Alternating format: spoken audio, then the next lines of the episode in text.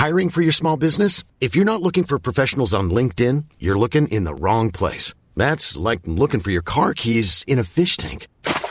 LinkedIn helps you hire professionals you can't find anywhere else, even those who aren't actively searching for a new job but might be open to the perfect role. In a given month, over 70% of LinkedIn users don't even visit other leading job sites. So start looking in the right place. With LinkedIn, you can hire professionals like a professional. Post your free job on linkedin.com slash people today. Porque a maioria dos cristãos não desfruta da certeza da salvação?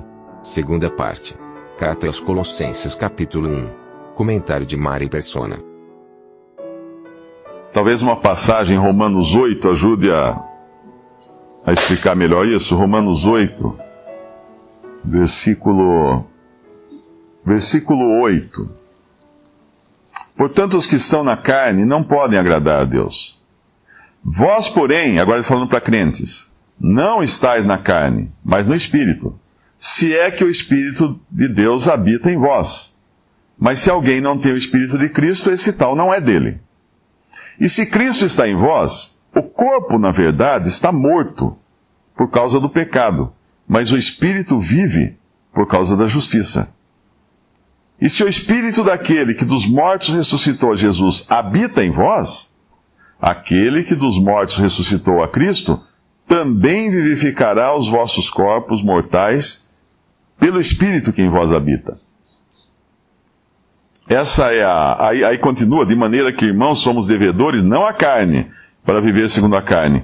Porque se vivermos segundo a carne, se vivermos segundo a carne, morrereis. Mas se pelo Espírito, pelo Espírito Santo mortificardes as obras do corpo, vivereis. Porque todos os que são guiados pelo Espírito de Deus, esses são filhos de Deus.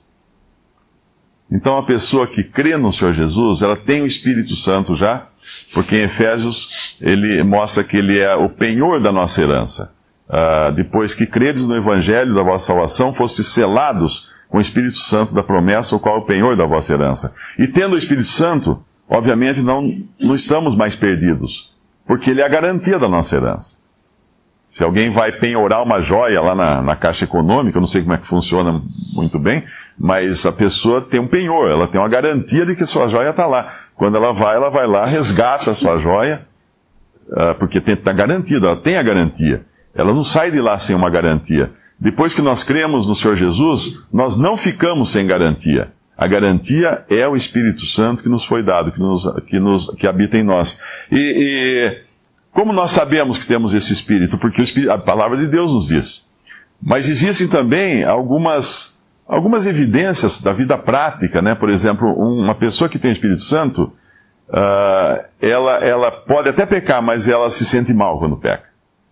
Ela se sente muito mal. Não, não por causa do que a sociedade vai dizer. Ou seus pais vão falar, vão, vão ficar bravos. Não. Ela se sente mal porque ela tem o Espírito Santo.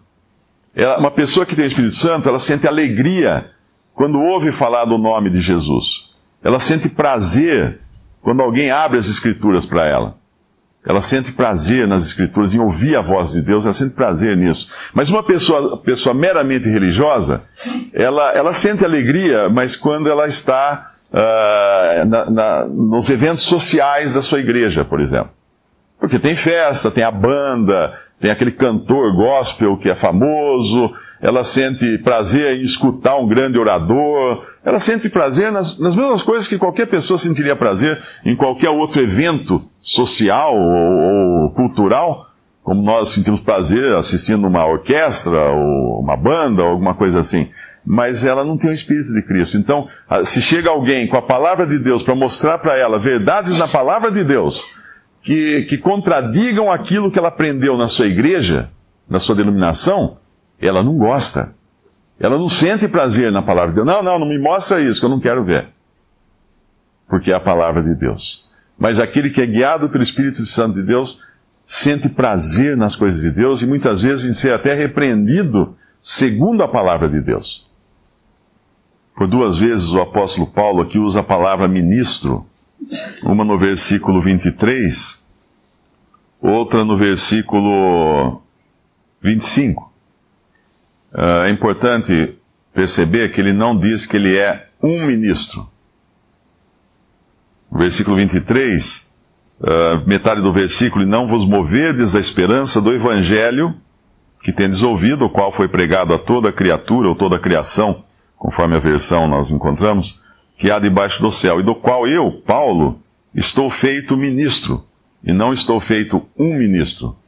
E no versículo 24 ele vai falar da igreja, no final do versículo 24 fala uh, de Cristo pelo seu corpo, que é a igreja, da qual igreja eu estou feito ministro. Uh, o, que, o que significa isso? Por que não um ministro?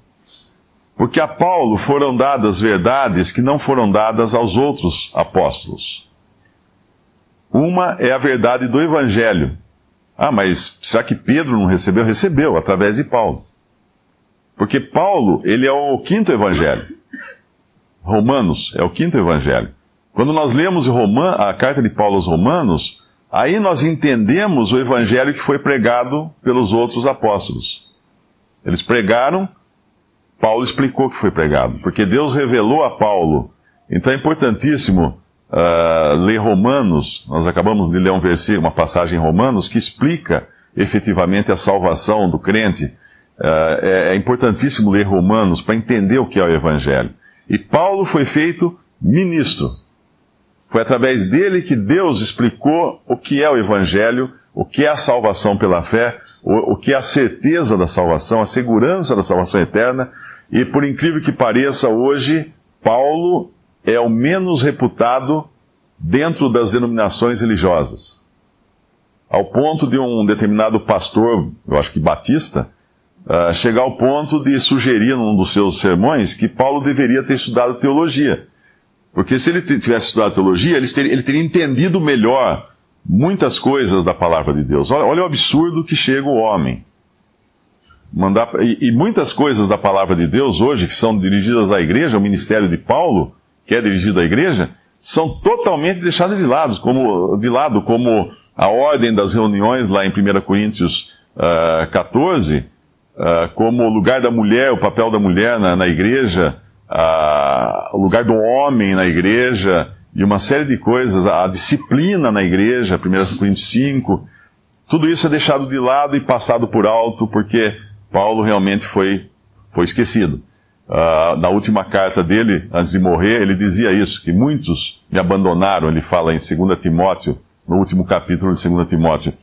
E aqui, a segunda passagem que ele fala de ter sido feito ministro, é ministro da igreja no versículo 25, da qual igreja, o corpo de Cristo, eu estou feito ministro segundo a dispensação de Deus que me foi concedida para convosco, para cumprir a palavra de Deus, ou seja, no sentido de completar a palavra de Deus. Paulo foi aquele que Deus deu a ele não apenas revelações, mas Deus deu o ponto, o ponto final para ele colocar o ponto final na revelação de Deus. O que passar desse ponto final que foi dado a Paulo já não é mais vindo de Deus. Porque a Bíblia se completa com a revelação do corpo de Cristo, da igreja, aquilo que até os, os profetas do Antigo Testamento não sabiam, aquilo que os anjos anelam escutar, aquilo que os anjos olham para a Assembleia hoje, para aprender da multiforme sabedoria de Deus, porque nem eles sabiam que ia ter algo assim como a igreja, o corpo de Cristo. E ele explica isso no versículo 26, o mistério que esteve oculto desde todos os séculos e em todas as gerações, e que agora foi manifesto aos seus santos, aos quais Deus quis fazer quais são as riquezas da glória desse mistério entre os gentios, que é Cristo em vós, esperança da glória. Então não há, quando ele fala agora foi manifesto, é porque antes não tinha sido.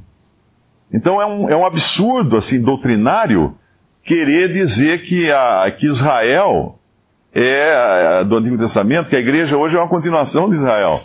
Porque isso é passar por cima de, dessa revelação do mistério que foi dada apenas a Paulo.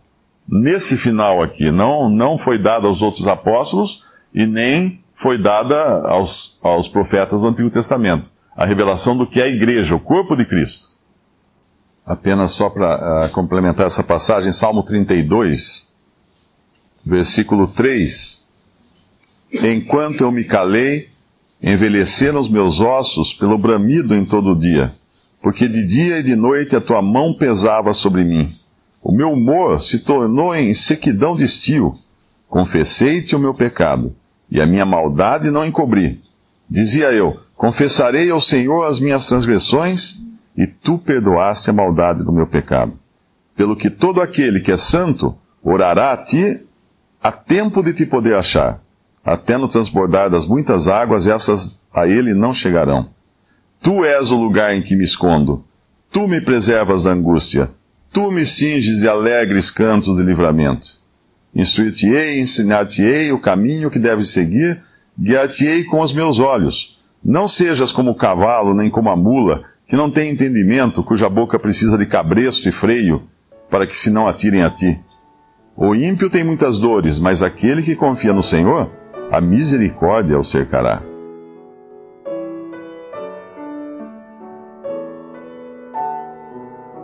Visite respondi.com.br. Visite também 3minutos.net.